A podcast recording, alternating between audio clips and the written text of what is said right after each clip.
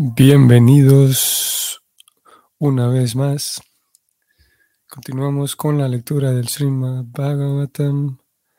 Texto, hoy texto número 13, 19.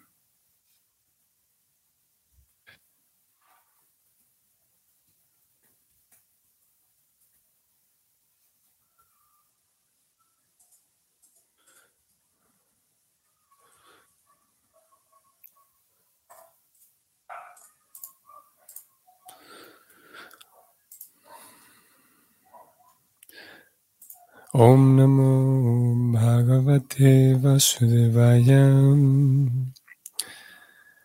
Om Namo Bhagavate Vasudevaya. Om Namo Bhagavate Vasudevaya.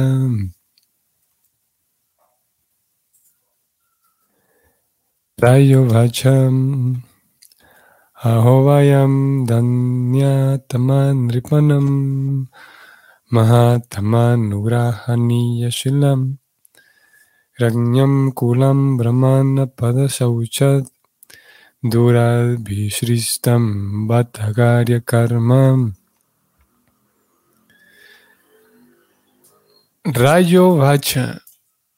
Esto quiere decir que el rey dijo aquí de, este verso en adelante, entonces encontramos ya las palabras que dirigió el rey Pariksit a todos los santos que se reunieron con él. Leemos la traducción que dice así. El afortunado rey dijo, somos, sin duda, los más agradecidos de todos los reyes, a los que se los forma para recibir favores de las grandes almas. Por lo general, ustedes, entre paréntesis, los sabios, ven a la orden monárquica como desperdicios que tienen que ser desechados y dejados en un sitio apartado.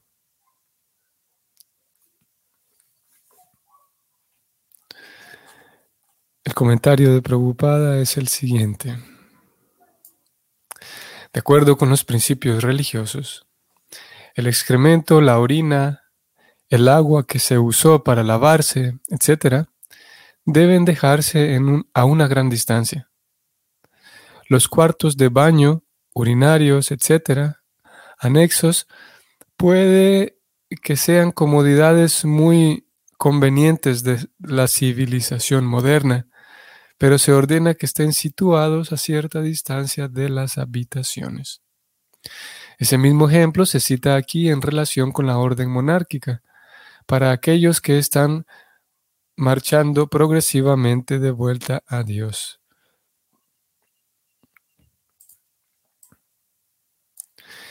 El señor Sri Chaitanya Mahaprabhu decía que para aquel que desea ir de vuelta a Dios, estar íntimamente relacionado con hombres de dinero o con la orden monárquica es el peor suicidio. En otras palabras, los trascendentalistas generalmente no se relacionan con hombres que están muy enamorados de la belleza externa de la creación de Dios. Mediante el conocimiento superior que se tiene de la comprensión espiritual, el trascendentalista sabe que este hermoso mundo material no es más que un reflejo vago de la realidad, el reino de Dios. Por consiguiente, a él no lo cautiva mucho la opulencia monárquica ni nada por el estilo. Mas en el caso de Maharaj Pariksit, la situación era diferente. Al parecer, él fue, el rey fue condenado a muerte por un niño brahmana inexperto, pero en realidad fue llamado por el Señor para que regresara a él.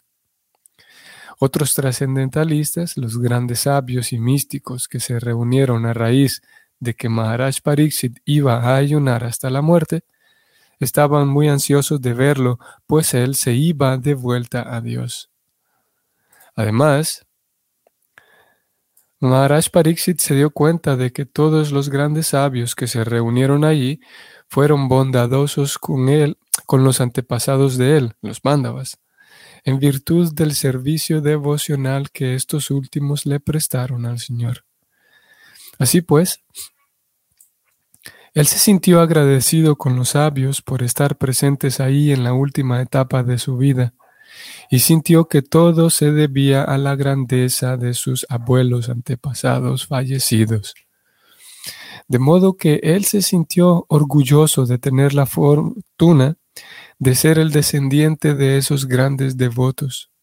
Sin duda que ese orgullo que los devotos del Señor, ese orgullo de los devotos del Señor, no es igual al engreído sentido de vanidad que procede de la prosperidad material.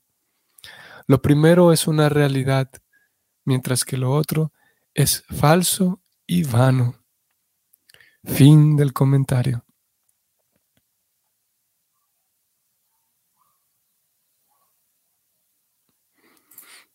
Muy bien. Quisiera saludar a ustedes quienes están aquí en el chat. Bueno, a todos ustedes quienes están hoy presentes. Hoy estamos en lunes 12 de septiembre y comenzamos una semana nueva, una semana más. Para quienes estamos en, en el área de Centroamérica, eh, que comprendería, eh, vamos a ver, Guatemala, El Salvador, Honduras y Nicaragua, por lo menos este área de Centroamérica. Esta, es, esta semana sería la semana eh, patria, todo el mes es patrio, pero específicamente esta semana es eh, más concretamente los días de 14 y 15 de septiembre. Son los días en los que estos países celebran su independencia, su independencia de la corona española. Eh, obviamente que visto desde una perspectiva espiritual, el alma, y como ustedes y yo sabemos, el alma nunca consigue independencia, o es dependiente de la energía material, es, dependiente de, de Maya, de la ilusión, o es dependiente de Krishna. Y a pesar de que uno pueda independizarse de sus papás, o independizar, o quedar libre, por ejemplo, de un jefe, y tener su propia empresa, independizarse de la corona española, en cualquier caso, el alma siempre es dependiente, la independencia no existe. Eso podríamos decir desde una perspectiva eh, espiritual. Como dijimos hace algunos días, tanto la Gita como eh, el Bhagavatam, todas todos sus puntos de vista parten de un punto de vista primario, que es el punto de vista de la eternidad. Y viéndolo bajo la perspectiva de la eternidad última, la eternidad real, no existe tal cosa como la independencia. Eh, sin embargo, Eh, este, este, es el mes patrio y específicamente esta semana hay muchas celebraciones en relación al patriotismo y mucho, por lo tanto, feriados en las escuelas y desfiles, las escuelas, etc. y nosotros celebramos el, una semana más, un día más de este fabuloso kirtan del cual, así como Pariksit Maharaj, él dice que se siente agradecido él, por todos, Él y todos los reyes que pertenecen a esta familia. Se siente agradecido porque los sabios les, siempre les están dando favores a ellos, como a pesar de ser reyes, a pesar de pertenecer a la familia real. Él se siente agradecido y preocupado. Habló del orgullo. Vamos a hablar de eso.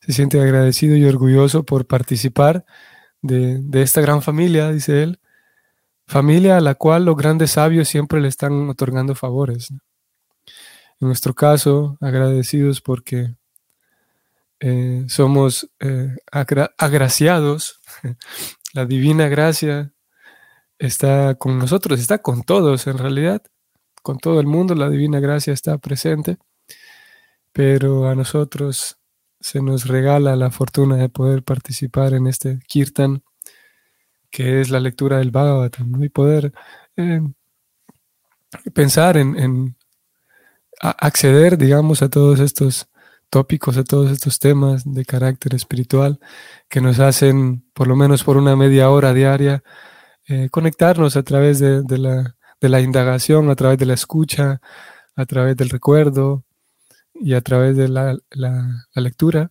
conectarnos con, la realidad última, que es la realidad espiritual. Y no, sé, desconozco a ustedes, no sé, no conozco el caso individual de cada uno, pero posiblemente alguno de ustedes haya hecho el trabajo de, leer o estudiar o, dar por lo menos un paso por diferentes teologías. Y si alguno de ustedes lo hizo, se podrá haber dado cuenta de que la cosmovisión y la teología del Bhakti no tienen comparación. Preocupada aquí habló del orgullo hacia el final, que, no, consiste en un sentido de vanidad material y egoísta y, nocivo. E, ese orgullo no, es diferente al orgullo, preocupada habló de un orgullo real. Eh, el orgullo que tiene que ver con una realidad. Y en nuestro caso, porque así lo quiso el Señor Supremo y porque la, providencia así lo quiso, estamos participando de este kirtan que nos regala información acerca del alma, acerca de nosotros mismos, información acerca de la vida en general, información acerca de Dios, una información que no se puede encontrar en ningún otro lugar. Y eso es genial, eso es fantástico. Y diferente a que, quisiéramos tener un sentido de vanidad, porque sí, porque nuestros libros son los mejores, no queremos ir en esa dirección. Por el contrario, el, sistema de Bhakti tiene, tiene ese, ese, esa estrategia de tratar de compartir, por el contrario, tratar de compartir toda esta literatura con, con la mayor cantidad de personas posibles. Y ustedes saben, la, la urgencia, el deseo tan grande que Prabhupada tenía de que este secreto, de que este, esta literatura llegara a la mayor cantidad de personas. Y, y como digo, no, eh, eh, queremos que otras personas participen de, de, esa, de esa intimidad que la divina gracia quiere dar a, todos a todos. Revelar esta esa realidad trascendental, esa realidad espiritual. Una realidad espiritual que sin duda está revelada también en muchos libros de carácter espiritual en diferentes culturas. Todos ellos, todas aquellas personas que participan de la lectura y el kirtan, digamos, la lectura y que conducen su vida de acuerdo a los libros espirituales, todos ellos son considerados devotos, Vaishnavas. Y ya más concretamente aquellos que que saben muy bien quién es Krishna, quién es Vishnu y que tienen una información más certera y que por lo tanto siguen, em, intentan seguir llevar una vida de la manera más posible en la bondad. Em, eso nos regala más, todavía más información, más, más revelación espiritual interna y nos hace participar de, de una intimidad eh, más exclusiva, podemos decir. O tenemos la oportunidad de participar de una intimidad más exclusiva. Todo depende de la seriedad y la sinceridad con la que llevemos, eh, em, acoplemos nuestra vida a estas recomendaciones que se encuentran en los libros sagrados, en los libros eh, revelados por el Señor Supremo. Así que decía todo esto porque aquí estamos en una semana nueva, agradecidos con con esa divina gracia que nos permite participar en este kirtan. Saludos Jesús Matilde, Hare Krishna, bienvenida Pascual Soto. Buen día para todos de parte de Pascual Soto, bienvenido también. Saludos José Darío, bienvenido Prabhu. Susana Díez, eh, bienvenida Hare Krishna. Liliana Urbina, mis reverencias a usted, Prabhu Dira, y a todos los presentes. Lindo día. Saludos Liliana, bienvenida y mis reverencias también para usted. Y Adelaida Ávila, buen lunes, Hare Krishna. Ok, entonces, como vimos aquí, en, tanto en el texto mismo, el, mismo rey menciona una característica de esa dinámica social que, que existía en este tiempo, y es que el rey dice, por lo general ustedes, los sabios, ven a la orden monárquica como desperdicios que tienen que ser desechados y dejados en un sitio apartado. Esto es interesante porque el, y Prabhupada mencionó un poco en, el significado. Prabhupada describió que como esos sabios antaño sabían bien que, que para mantenerse enfocados en el, en el sendero espiritual, e, eso es, para ello, para mantenerse enfocados y firmes y fuertes, entusiastas, es vital y es súper importante las compañías que uno mantiene, con qué personas me relaciono, específicamente con qué personas me relaciono de manera íntima. Aquí Prabhupada habló de la intimidad, ustedes lo están viendo aquí, lo estoy subrayando. Estar íntimamente relacionado y esas relaciones íntimas eh, hacen referencia a con quienes yo comparto, con qué, con qué persona yo abro mi corazón para, para compartir eh, algo que me preocupa, compartir mis planes, mis ideales, compartir mis reflexiones, compartir mis, mis dudas acerca de la vida, mis, mis reflexiones. A eso se refiere con compartir íntimamente. Y obviamente también íntimamente a nivel físico, digamos, con qué persona yo comparto mi espacio físico, mi casa, Ustedes saben, uno no puede, eh, por, cordura simplemente, no puede invitar a cualquier persona, literalmente a cualquier persona, a comer conmigo a mi casa. Es, algo que por cordura no se hace. Entonces, es vital el estar íntimamente relacionado con Vaishnavas, con personas que valoran el cultivo espiritual, con personas que al momento de yo eh, em, compartirles una reflexión que tuve, compartirles una reflexión en relación a la vida espiritual, esas personas van a valorar mi, reflexión, van a valorar mis aspiraciones y me van a dar ánimos en esa misma dirección. Entonces, ¿qué pasa cuando uno está de acuerdo con, las escrituras y como aquí Prabhupada un poco lo dijo? ¿Qué pasa cuando uno está relacionado con personas que están excesivamente apegadas y atraídas al dinero, aquí se dice? Aquí se habla de hombres, pero incluye también mujeres. Eh, ¿Qué pasa cuando uno tiene una relación muy íntima con personas? No solamente el dinero, lo que pasa aquí se menciona el dinero, como hace algunos días mencionamos, cómo las riquezas pueden terminar siendo un problema. Porque si, una, si convivimos con personas que están, o si nosotros somos ese tipo de personas que está únicamente pensando en sus riquezas, únicamente pensando en su prestigio, en su dinero, en sus cuentas. Eh, eh, su única motivación y su única preocupación será eso. Y si su prioridad es eso, entonces las, eh, las conversaciones de carácter espiritual, las reflexiones, las preocupaciones, todo lo que esté en torno a lo espiritual va a ser secundario. Y, y no queremos eso, ¿no? Cada persona tiene sus, como dije, sus objetivos.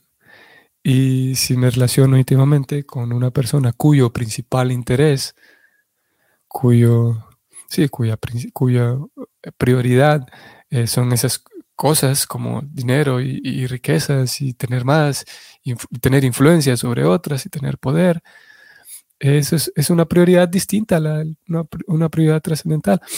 Ojo que aquí no, no, querría decir de que, de que uno no tiene que planear, de que eh, eventualmente tengo que sentarme a ver cómo andan mis cuentas, a ver cómo está mi presupuesto, a ver si, si puedo generar un poco más porque necesito cubrir otro, otros, otras responsabilidades.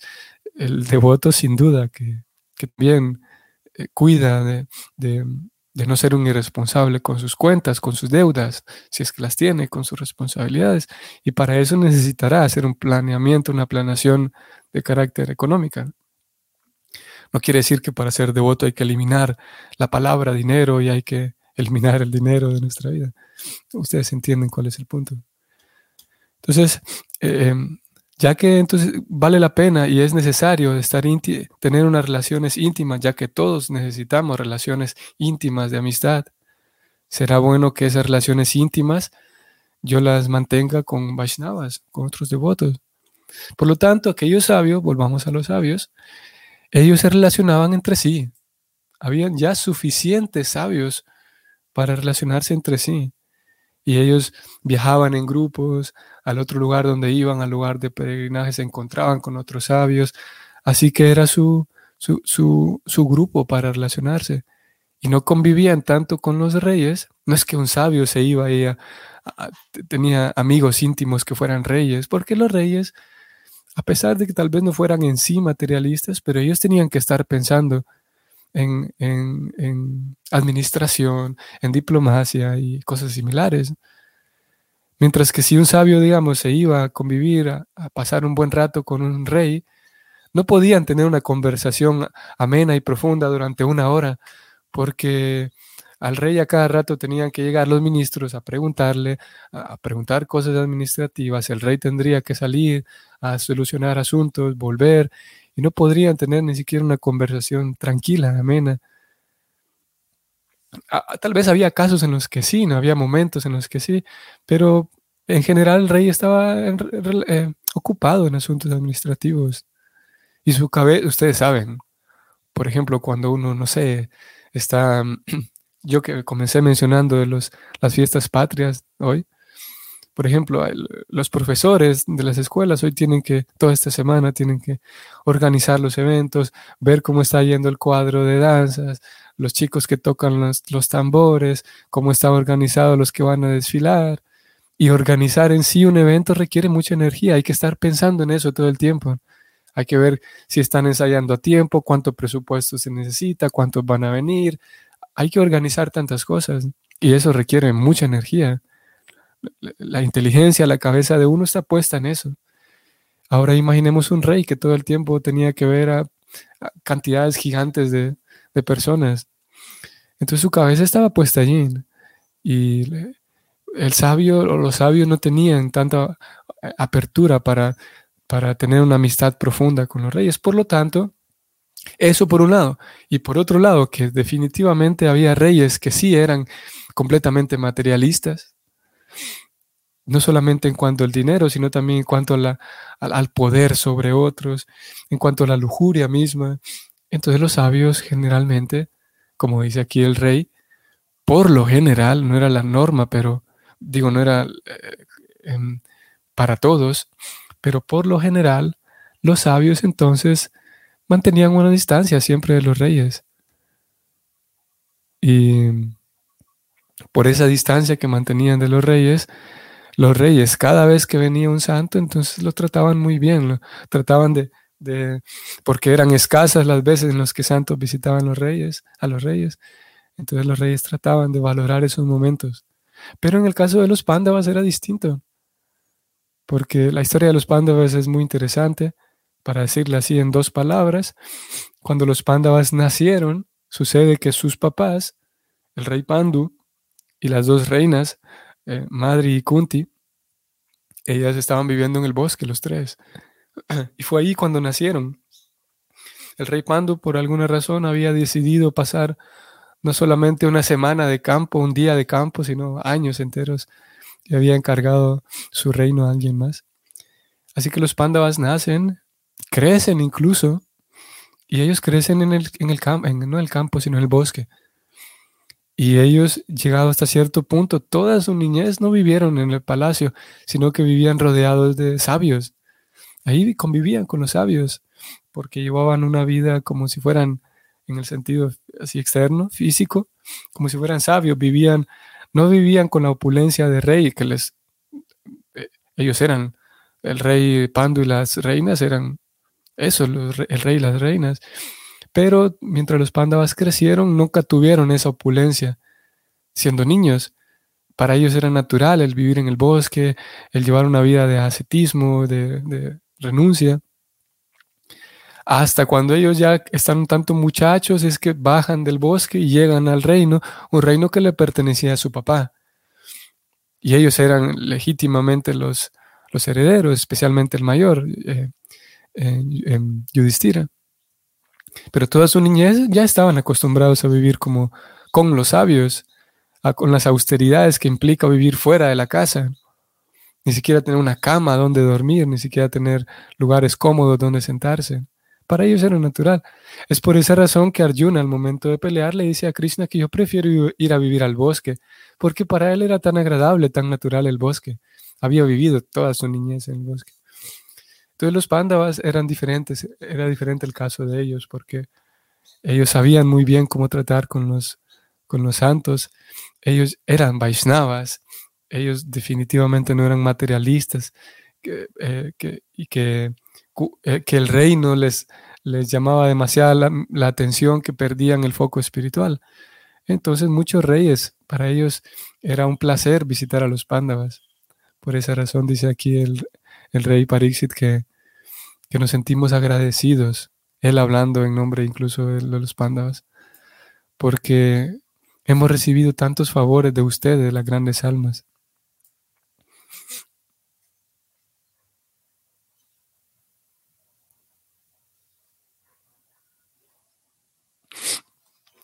Y como yo decía al inicio, similarmente, así como el rey eh, compara, eh, em, a ver, el, rey, rey describe cómo es la dinámica entre sabios y reyes, que los sabios no quieren ver a los reyes. Similarmente podríamos decir nosotros, como yo decía al inicio, en general, durante cuánto tiempo ¿Y cuántas personas tienen ese estilo de que tener algo valioso y evitar a, las personas materialistas?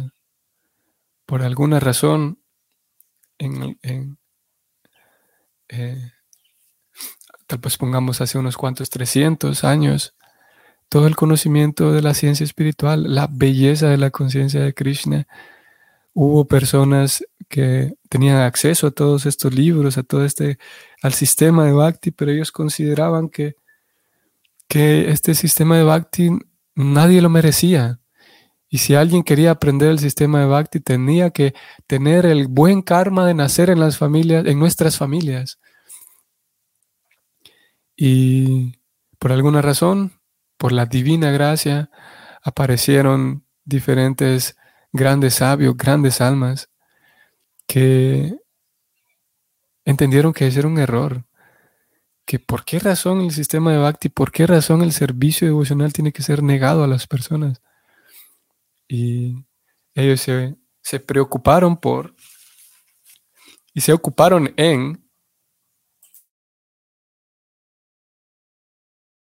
se ocuparon en llevar este sistema de Bhakti, llevar el kirtan, llevar aquella belleza de conciencia de Krishna, el, el, prasadam, el kirtan, llevar eh, aquellos lineamientos que conducen a los buenos relacionamientos, la amistad verdadera, todo eso está incluido en el sistema del Bhakti, y llevarlo a todos lados, a todo el planeta, a, cada, a cada esquina, a cada rincón del planeta, así como Chaitanya Así como Krishna aparece en la forma de Chaitanya y él, y él dice que en cada planeta tiene que saberse esto. Él hablaba específicamente del Kirtan, Chaitanya Mahaprabhu hablaba del Kirtan. Y aparecieron un par de, no un par, sino varios devotos, varios Vaishnavas, grandes Vaishnavas que tal como, como, como leones, podemos decir, que cuidan de su, de su, de su manada, y ellos se encargaron de, proteger a los, a los Vaishnavitas chiquitos y, y, hacerle frente a toda la oposición que decía que el Bhakti no hace falta llevarlo a otros lugares, ni siquiera a otros lugares en la misma India y qué decir fuera de la India, porque nosotros extraños y extranjeros éramos considerados no merecedores, pero los grandes acharyas eh, hicieron todo su esfuerzo, entregaron su vida para que esta información y este sistema tan bello, tan hermoso, tan completo y tan genial llegara a nosotros. Y así como el rey dice, entonces aquí nos sentimos agradecidos porque en general los sabios no se relacionan con nosotros. Igualmente nosotros podemos decir, no solamente decirlo, sino podemos meditar en este hecho y, llegar al punto de expresar ese agradecimiento verdadero y genuino de cómo hemos recibido esta, todo este sistema de Bhakti, todo este sistema del servicio devocional, gracias al esfuerzo de grandes almas. Indudablemente podemos pensar inicialmente en Sila Prabhupada, que hace el, enorme esfuerzo de salir de la India y venir para Estados Unidos, que es una historia increíble, completamente inspiradora para quien se toma el tiempo de leerla, de conocerla. Es una historia fantástica, que parece de fantasía, de hecho. Y así encontramos la historia de, más, más Vaishnavas previos a él, Vaishnavas contemporáneos, que entregaron su vida, que están entregando su vida incluso, para que más personas eh, tengan acceso a, Krishna, tengan acceso a, al servicio devocional y a llevar una vida feliz, a llevar una vida eh, completamente natural y feliz. Y ese es, como digo, es nuestro caso, que hemos sido bendecidos por esa divina gracia. Muy bien, vamos a detenernos aquí. Estimados amigos, estimados Vaishnavas, espero entonces que sea una bonita semana para ustedes y si el Señor lo permite, nos seguimos viendo mañana. Hare Krishna.